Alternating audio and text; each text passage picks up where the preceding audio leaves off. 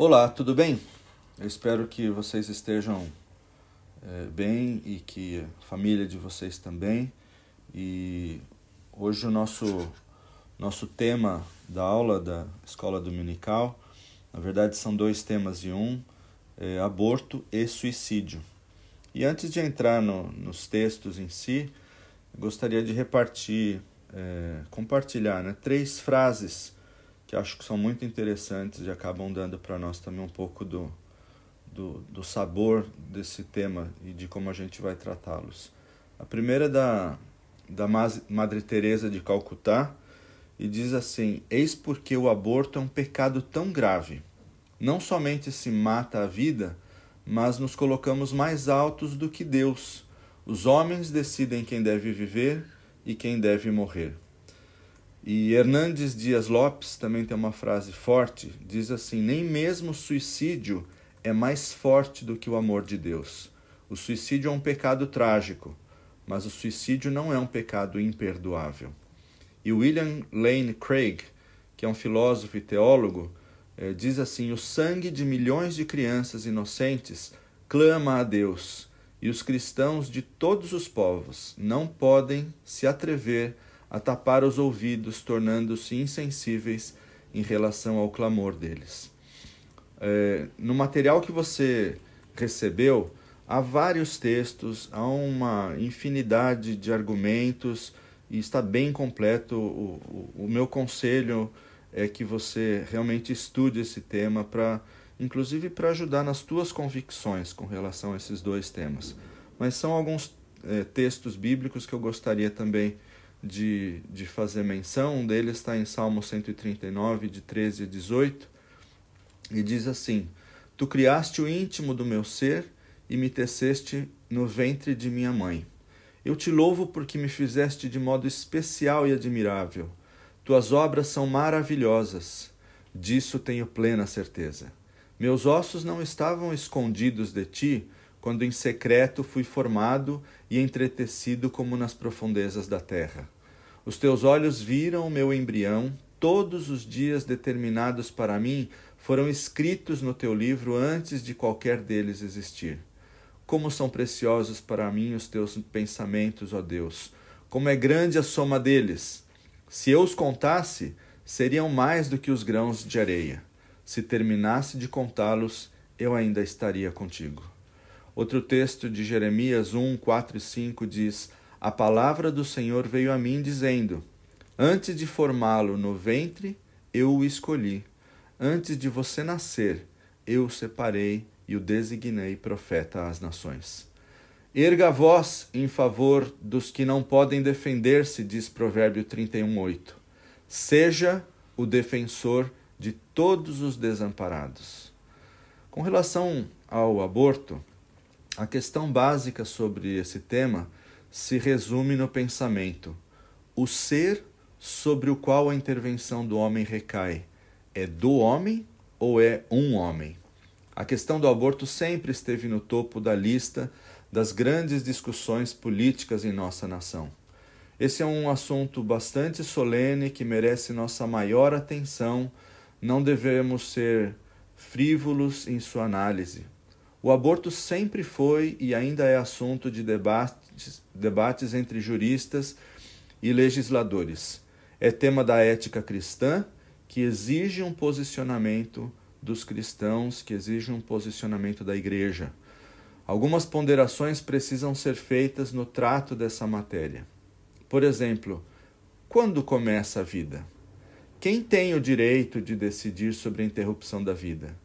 Em que circunstâncias um aborto pode ser justificado? O que a palavra de Deus, por exemplo, tem a dizer sobre o assunto? Não queremos discutir aqueles casos de exceção, onde, por exemplo, a medicina e a ética cristã precisam fazer uma escolha entre a vida da mãe e o futuro do bebê, por exemplo. Queremos sim alertar para a prática indiscriminada e irresponsável do aborto, fruto de muitas vezes uma conduta imoral. Vale ressaltar que se faz necessário diferenciar, tanto em termos práticos como morais, que o aborto espontâneo eh, do aborto espontâneo do aborto provocado. A diferença basicamente é que o aborto espontâneo, como o próprio nome diz, ocorre sem qualquer intervenção externa, sendo ocasionado por, ocasionado por diversos fatores, né? É, causas paternas, causas maternas, a própria morte do feto por infecções sanguíneas, que seria uma causa fetal. Não é desse que nós estamos tratando principalmente. E o aborto provocado, nessa categoria, acham-se o, o, o chamado aborto terapêutico e o criminoso. O terapêutico é recomendado pelos médico, médicos quando a mãe, por exemplo, corre risco de morte. E o segundo se dá quando se interrompe a gravidez por motivos egoístas e fúteis. O foco do presente estudo e dessa reflexão é discutir o aborto provocado. Existe hoje, em muitos países, inclusive no Brasil, uma campanha entre autoridades civis, médicos, algumas eh, entidades sociais que defendem o direito da mulher de praticar abortos em vários estágios do desenvolvimento do bebê. A Bíblia não tem referências diretas e explícitas em relação ao aborto, ou seja, não existe na Bíblia, você não vai encontrar um mandamento do tipo não abortarás. A Bíblia, mesmo não apresentando ensinamentos diretos sobre o aborto, oferece sim uma cosmovisão e ensinamentos decididamente a favor da vida. A grande questão é: o ser sobre o qual se pratica o aborto já é um ser humano? Preste atenção nessa questão. O ser sobre o qual se pratica o aborto já é um ser humano? As outras questões sobre esse assunto são importantes, mas relativamente secundárias, como por exemplo, a mulher tem o direito de dispor do seu próprio corpo? Ou tem-se o direito, por exemplo, de pedir à família pobre que tenha um filho que não pode ter?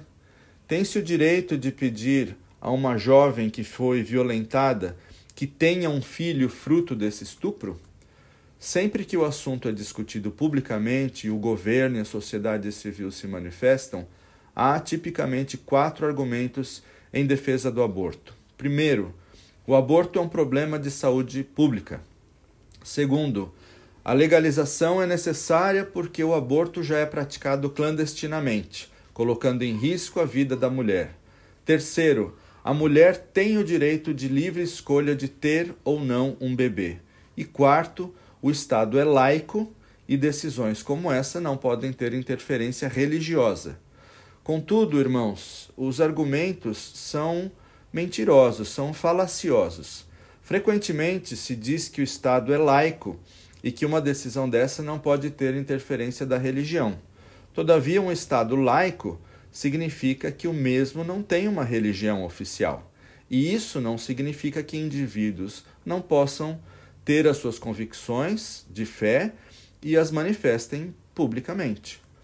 Todas essas questões precisam ser entendidas e discutidas amplamente à luz da palavra de Deus. E no material da aula de vocês, que eu novamente os incentivo a ler e estudar, vocês verão o desenvolvimento dessa argumentação e poderão ser iluminados a partir e tirar as suas conclusões com sabedoria e com discernimento. Aqui vale enfatizar a importância do trato humanizado não só às crianças em formação no útero, a quem se pretende proteger da interrupção arbitrária da vida, mas também às próprias mulheres que necessitam de muito mais que saber o certo e o errado sobre essa questão, para terem o direito a uma gestação saudável, ao acompanhamento psicológico e médico do pré-natal, ao cuidado constante da família, à existência do assistência do Estado e todas as garantias legais de uma gravidez digna, como elas merecem. Com relação ao suicídio, a cada ano que passa cresce o número de suicídios no Brasil e no mundo, inclusive. Entre 2011 e 2016, para se ter uma ideia, foram registrados quase 63 mil casos com motivos diversos, segundo a Agência Brasil. A taxa de suicídios a cada 100 mil habitantes aumentou 7% no Brasil, ao contrário do índice mundial que caiu 9,8%, alerta a Organização Mundial de Saúde. Embora os números mundiais estejam em queda, os, os dados ainda são muito alarmantes e só para vocês terem uma ideia, cerca de 800 mil pessoas acabam com as suas vidas todos os anos no mundo, o que equivale a, pasmem, uma morte a cada 40 segundos. O Brasil, com alta de 7%, teve crescimento na taxa acima é, da média dos países aqui é, do nosso continente. E o suicídio é a segunda causa, por exemplo, de morte entre jovens de 15 a 29 anos é, no mundo, atrás apenas dos acidentes é, de trânsito. Quando olhamos, por exemplo, para uma faixa etária mais jovem, de 15 a 19 anos, o suicídio aparece como a segunda causa de morte entre as meninas após as complicações da gravidez e a terceira entre os meninos depois de acidente de trânsito e violência. Esses dados são muito preocupantes e geram diversos questionamentos relativos à saúde pública do país e também à teologia. Afinal, num país cristão como o Brasil, o tema ainda é visto como um enorme tabu por grande parte da população e da sociedade. O que acontece, por exemplo, com as pessoas que cometem suicídio? Todo suicida vai para o inferno? Para algumas pessoas, o suicídio é um pecado mortal. Isso é, quando uma pessoa comete suicídio, vai para o inferno, porque quando uma pessoa tira a própria vida, não pode mais se arrepender do seu ato terrível. O teólogo Tomás de Aquino, no século XIII, escreveu que era o pior de todos os pecados. Na Idade Média, todo suicida era visto como um discípulo de Judas Iscariotes, para vocês terem uma ideia. E assim surgiu a ideia de que não há salvação para quem tira a própria vida. O próprio catecismo da Igreja Católica condena o suicídio, afirmando que tal ato contraria a inclinação natural do ser humano para conservar e perpetuar a própria vida, ainda que também considere que Deus pode oferecer a quem o pratica uma ocasião de um arrependimento salutar. As igrejas evangélicas, por sua vez, na grande maioria, têm uma posição bem mais radical quanto à temática. Condenam, por exemplo, todo ato suicida como pecado digno do inferno, que Deus não perdoa. A ideia, seguindo na mesma linha do catolicismo, é que a vida é um dom de Deus e por isso somente ele pode retirá-la. Desse modo, não é da alçada humana dar fim à própria vida. Do ponto de vista da teologia cristã, porém, é muito importante lembrar que toda e qualquer situação da vida humana deve ser lida sempre a partir do ponto de vista de Cristo e da graça de Deus que alcança todos. Uma questão bastante polêmica e controversa quanto ao início da vida. É, e ainda falando sobre aborto, né? dificilmente outro tema é, tenha desencadeado tantos debates e diversidades de opiniões, emoções, retórica, quanto esse tema do aborto. Ele é assunto de inúmeros artigos, livros, falas, demonstrações. Para muitas das perguntas, parece não ter respostas concretas, sejam científicas ou sejam éticas. Uma das perguntas centrais é: quando a vida começa na realidade? A outra pergunta é: de que maneira a vida começa? Cada pessoa é, desde o momento da concepção, um ser vivo, único e independente. E disso nós não podemos esquecer. Se essa é a grande questão, vejamos quando um feto passa a ser um homem.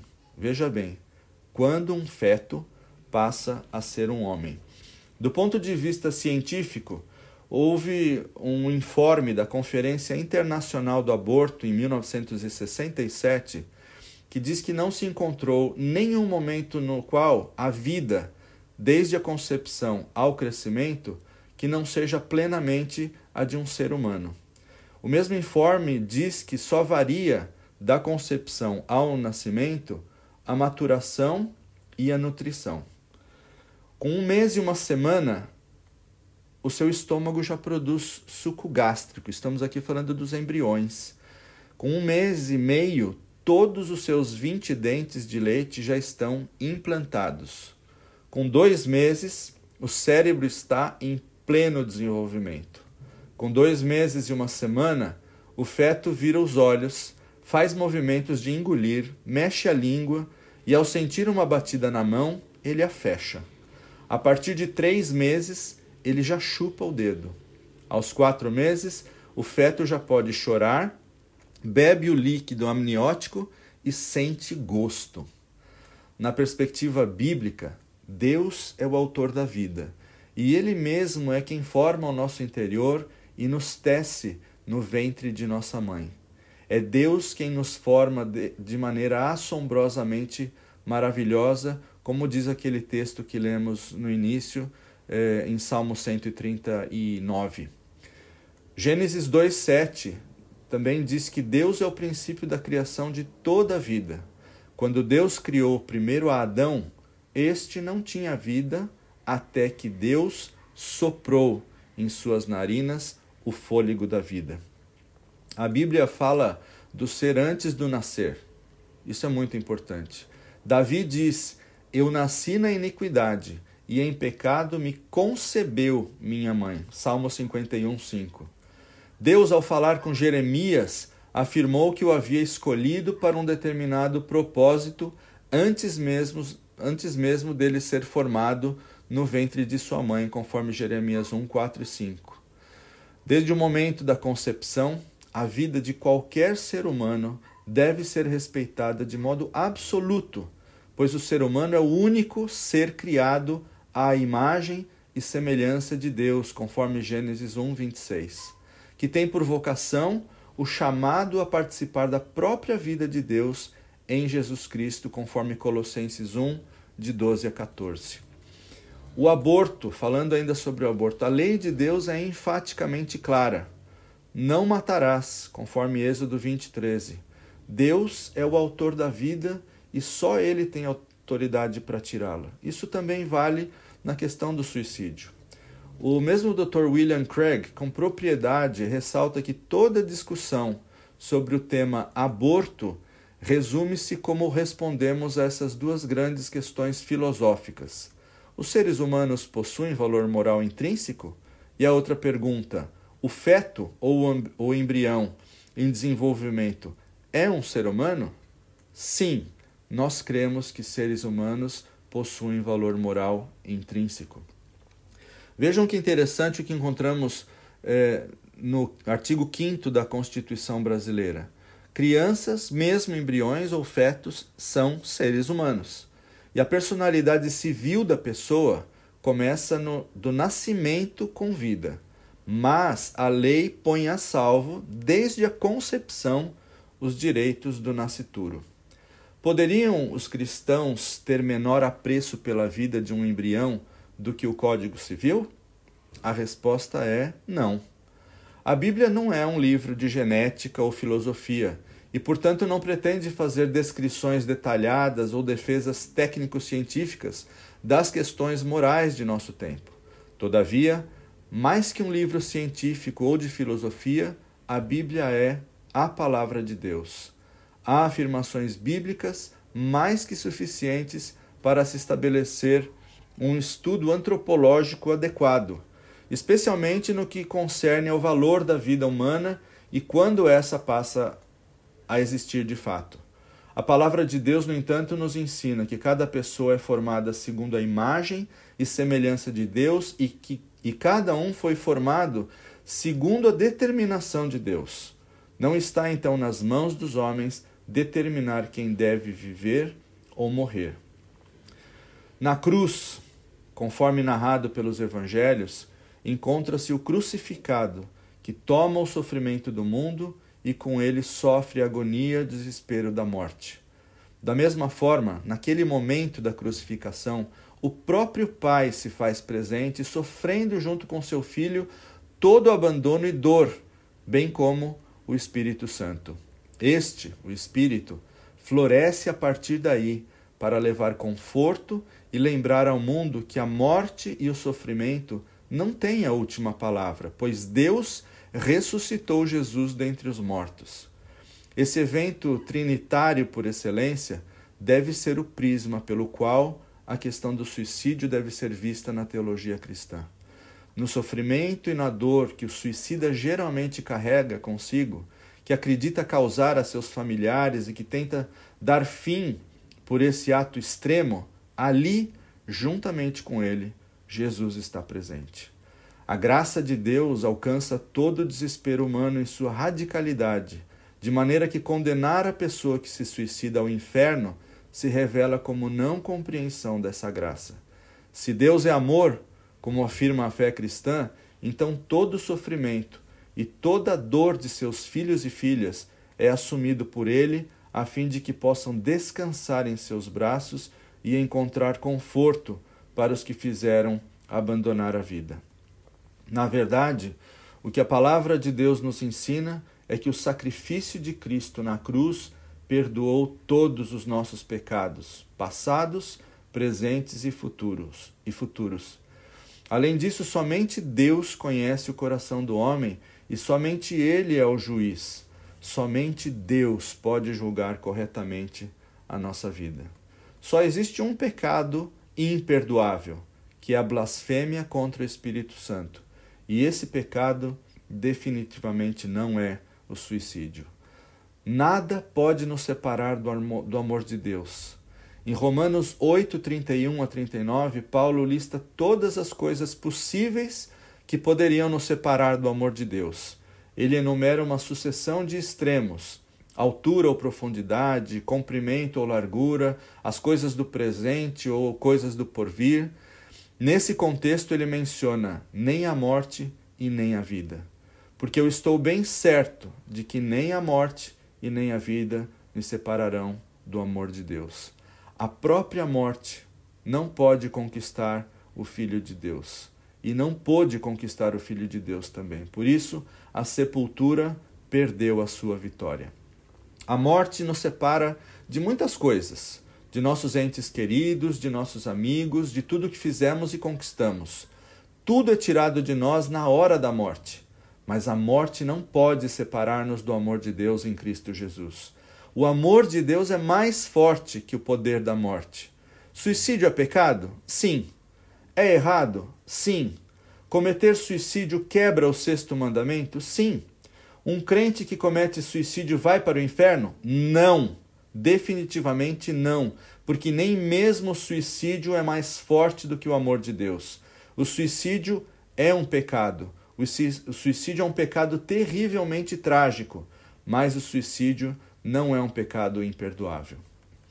Concluindo, irmãos, nós somos responsáveis pelas próprias decisões. Tudo o que fizemos precisa acontecer na fé, fé e obediência em relação ao Deus onipotente, aquele que dá e tira a vida, o justo juiz, que tem um amor imensurável e cuidado com cada vida e um propósito divino para cada. Nossa fé e crença são baseadas no Deus onipotente na sua força criadora das coisas naturais e espirituais. A Bíblia, a palavra de Deus, é o fundamento para o nosso viver. Nós confiamos em Deus, o Criador onipotente que conhece todas as coisas, também a vida de uma criança que ainda não nasceu.